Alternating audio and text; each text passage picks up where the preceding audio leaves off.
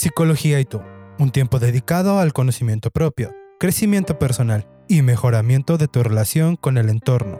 Hoy, en este día que te has encontrado con este podcast y has decidido escucharlo, te encontrarás con algunas sorpresas de ti mismo y con respecto a lo que te rodea. Comencemos. Conduce Gamaliel Jiménez. Esta vez la inspiración no venía, no vino, no llegó de plano. Por lo regular, me pongo a escribir el guion los domingos y ya. Pero esta vez opté por no escribir, al fin que ya tengo unos cuantos de reserva, sobre todo para cuando puedan pasar estas mismas situaciones. También opté por preguntarle justo a mis conocidos, que me proponieran algunos temas que les interesaran, y varios me dijeron muchos temas. Y este fue el que propuso la señorita mi amiga Eve. Seguro que todos hemos pasado por alguna situación que nos puso los pelos de punta. Y un tiempo posterior al evento sentimos que no podríamos soportarlo. Incluso después estuvimos en alerta continua, evitamos ciertas cosas después de ese evento. ¿Tienen idea de cómo se le llama a eso? Como ya leyeron el título, imaginarán que seguro se trata de estrés postraumático. Y así es, es el tema de este domingo, es estrés postraumático. Y veremos qué es, de qué se compone, qué respuestas orgánicas hay y algunos consejos de cómo manejarlo no sin excluir asistir con un profesional de la cabeza, de la psique, o sea, un psicólogo, un psiquiatra, un terapeuta. Intro, por favor.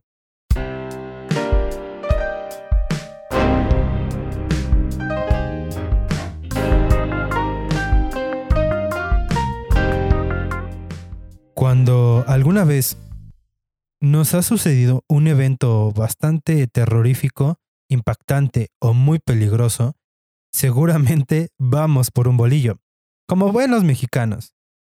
Y si no son de México, seguramente estarán pensando, pero ¿qué rayos es un bolillo? ¿O a qué te refieres, Gama? La cosa es que aquí en México, después de que nos llevamos un buen susto, la recomendación popular es comer un pan. Sencillo, no tiene mucho sabor, pero sirve para acompañar básicamente toda la comida de México o mucha de la comida. Y entonces a este pan le llamamos bolillo.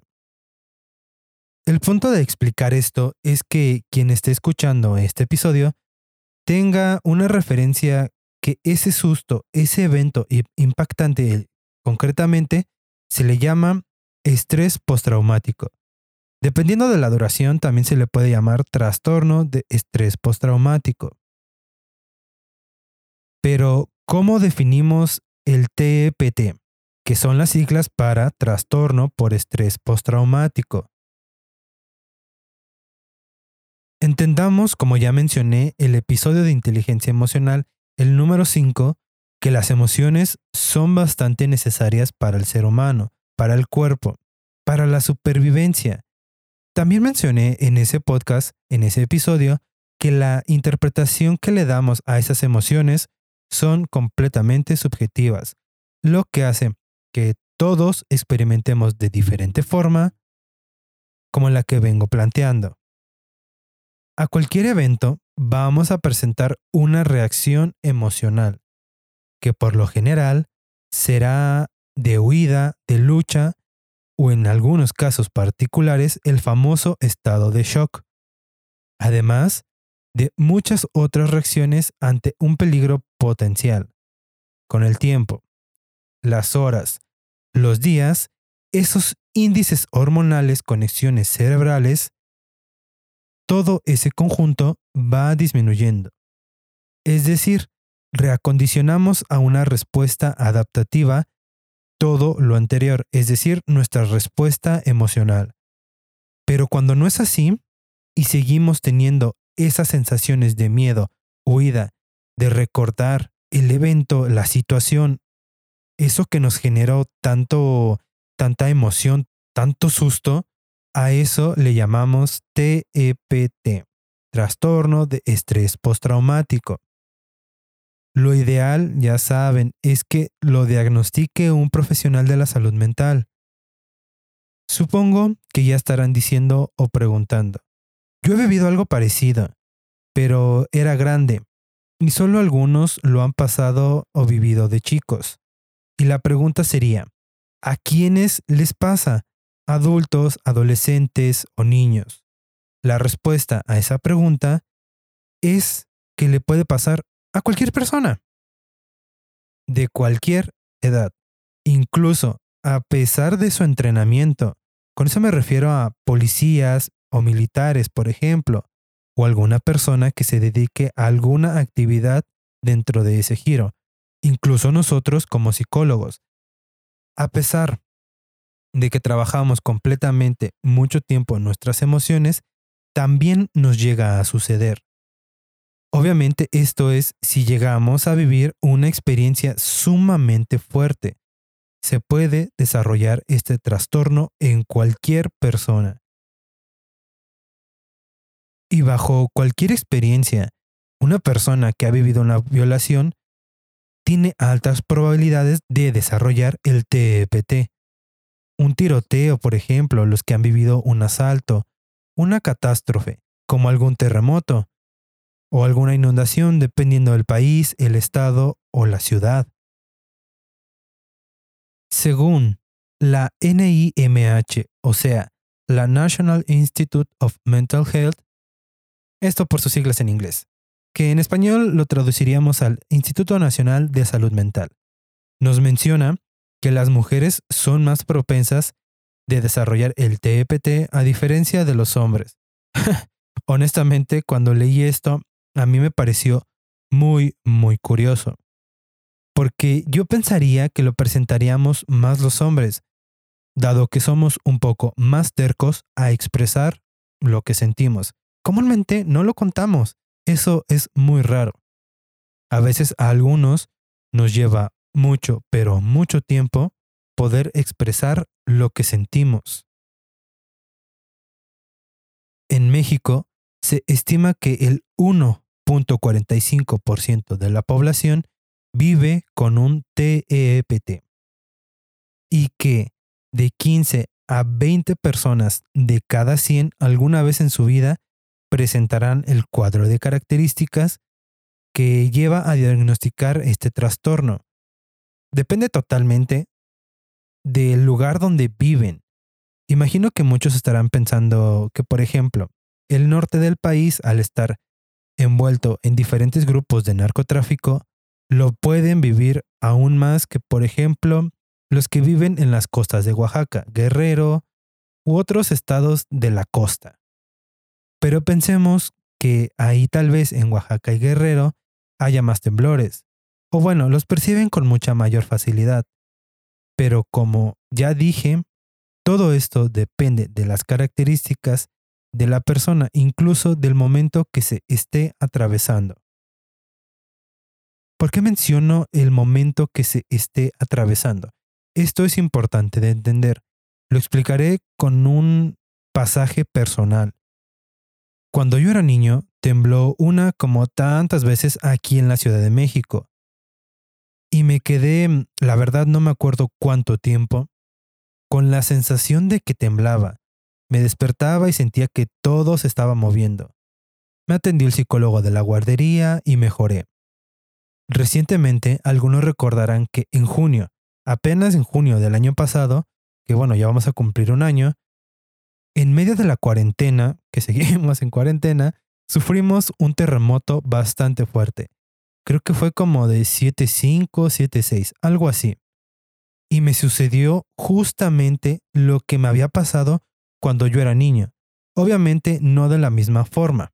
Entendía que no estaba temblando. Pero supongo que esto me sucedió porque estaba encerrado, sin salir, sin distracciones. No podía incluso hacer ejercicio como me gusta.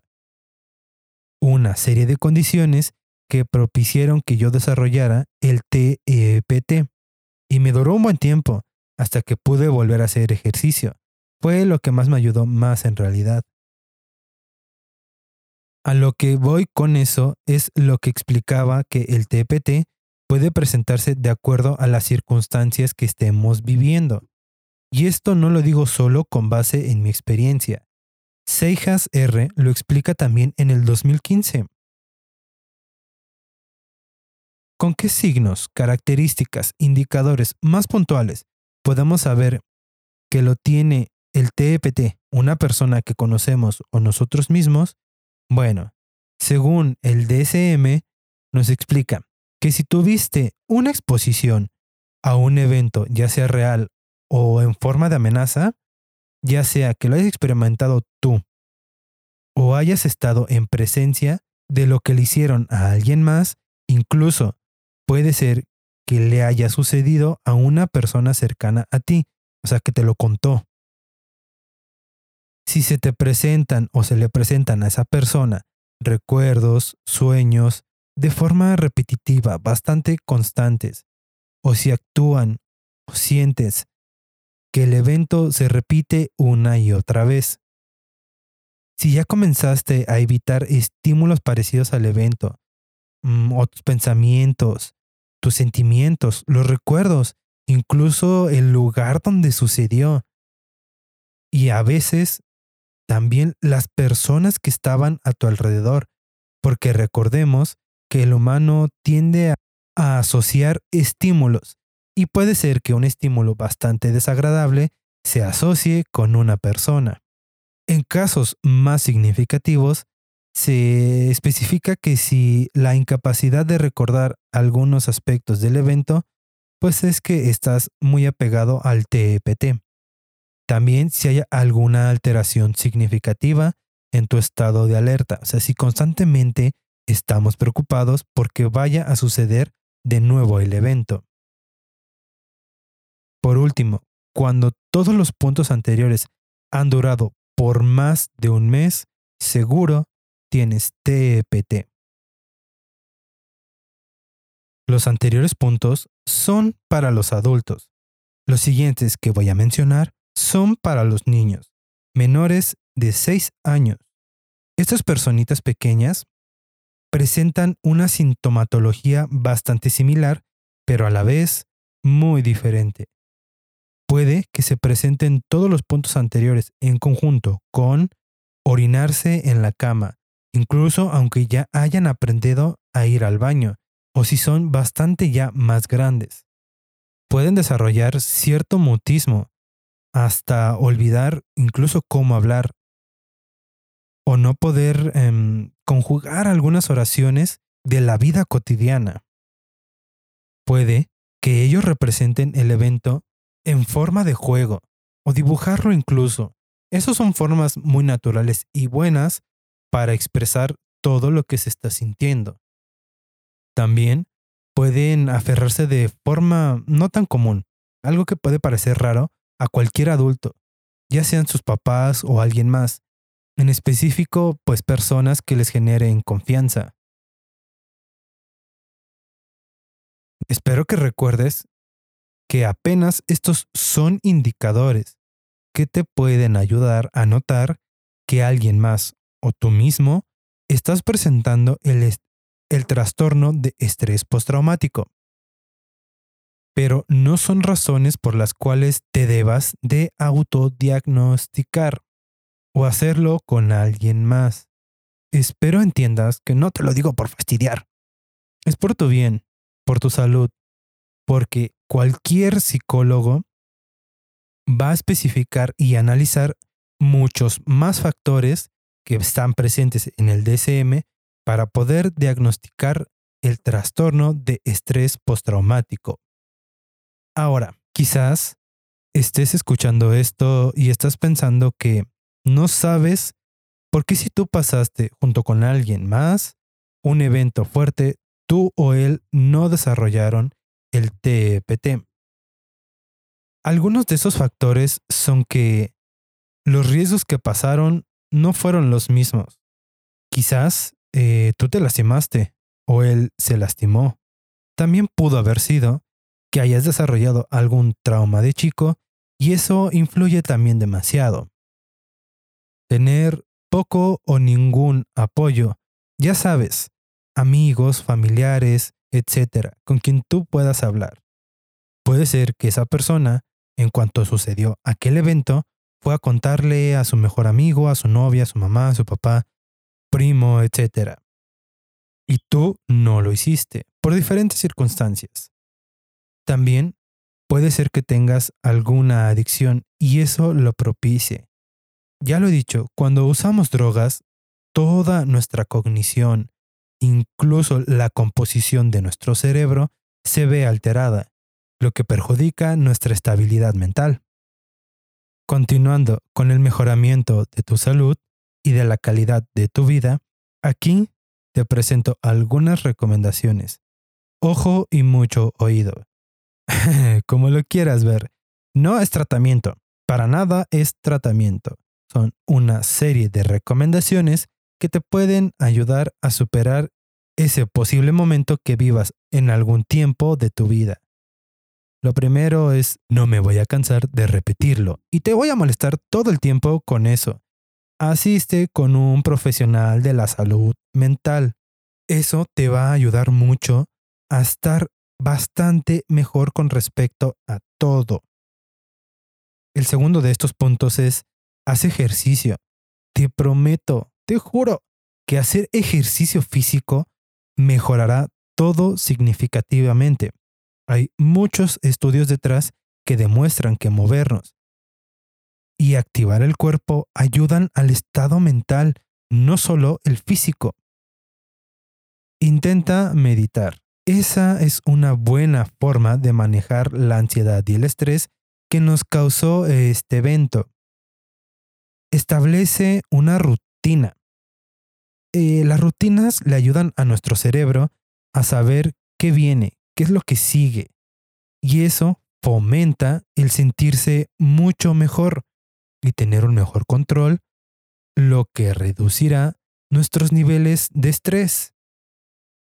Convive, de verdad, convive. Los amigos, la familia, las relaciones sanas te ayudarán a sentirte mucho, pero mucho mejor. Recuerda, todo, pero todo en este mundo necesita tiempo. Así que no te me preocupes por mejorar. O sea, sí es importante que mejoremos, pero cuando nos frustramos y queremos apresurar todo, puede incluso ralentizar nuestra recuperación y no presiones a las personas que están viviendo con alguna situación. Todo tiene un tiempo. Deja las drogas, mi amigo. Si te drogas o eres medio usuario de, si apoyas el 420, trata de bajarle un tiempito a esta situación para que desarrolles una mejor vida y te puedas y puedas convivir mucho mejor con esas personitas que te rodean. Lo más esencial y que en ocasiones lo que hace mucha gente que está súper erróneo y peligroso es, órale, órale, chochos, chochos por aquí, chochos por allá. Es importante que no nos automediquemos, porque eso puede empeorar mucho nuestra situación. Además, muchos ansiolíticos tienden a ser bastante adictivos, lo que debemos cuidar en nuestra persona. Creo yo que no todos pretenden o quieren ser adictos, ¿verdad? Dependiendo de las características de la persona que esté presentando el TPT, el psicólogo hará la recomendación que se asista con un psiquiatra, ya que en ocasiones es muy necesario nivelar algunos niveles del cerebro. Muchas veces los neurotransmisores no están funcionando de la mejor forma, así que hay que ayudarnos un poquito de esas medicinas que son necesarias en algún momento. Y es que así, el psicólogo podrá trabajar mucho mejor em, en la terapia hacia ti, creando estrategias y herramientas que te ayuden a estar mucho mejor. Ahora, como siguiente punto, te cuento eh, algunas corrientes y técnicas que te ayudarán a mejorar esa estabilidad mental que necesitas después de vivir algo así. asistir con un terapeuta de la corriente cognitiva ayudará mucho, porque por lo general aquí se utilizan las resignificaciones y reconceptualizaciones de los patrones cognitivos que provocan que estemos enfocados en esos pensamientos recurrentes. La terapia de exposición prolongada también ayudará y seguro tu psicólogo la usará. La terapia cognitivo-conductual es de mucha ayuda, así que puedes buscar un psicólogo de esa corriente. Recuerda, cognitivo-conductual. Y probablemente él utilizará la desensibilización y el reprocesamiento del movimiento ocular. Y bueno, obviamente, muchas otras técnicas y herramientas que van a depender totalmente de la evaluación del psicólogo. Así que no te contaré más. Te dejo con la curiosidad para que vayas a buscar más info o un profesional de la salud mental. Y casi volando, llegamos a los últimos segundos de un episodio más de Psicología y tú. Sé que soy muy cansino con esto, pero es que de verdad no pierdo la fe hacia que no se te olvide que la grandeza no viene sola. No camina por sí misma, no se genera por obra de ningún espíritu.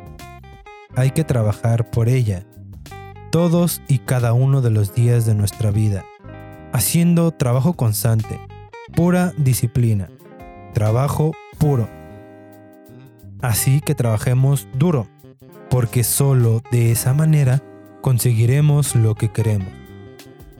Recuerden que nuestra vida es nuestra. No la dejemos en manos de nadie. Seamos los conductores de ella. Así que espero que estés trabajando en ti. Y de esa manera puedas crecer mucho y mejoren tus relaciones principalmente, ya sabes, la que tienes contigo mismo. Con ello, espero y deseo que venga la paz, la buena vibra y mucha luz a tu vida. Espero que este episodio te haya gustado, servido de algo, hayas aprendido o tal vez te hayas divertido. No olvides que te espero en las redes de Psicología y tú.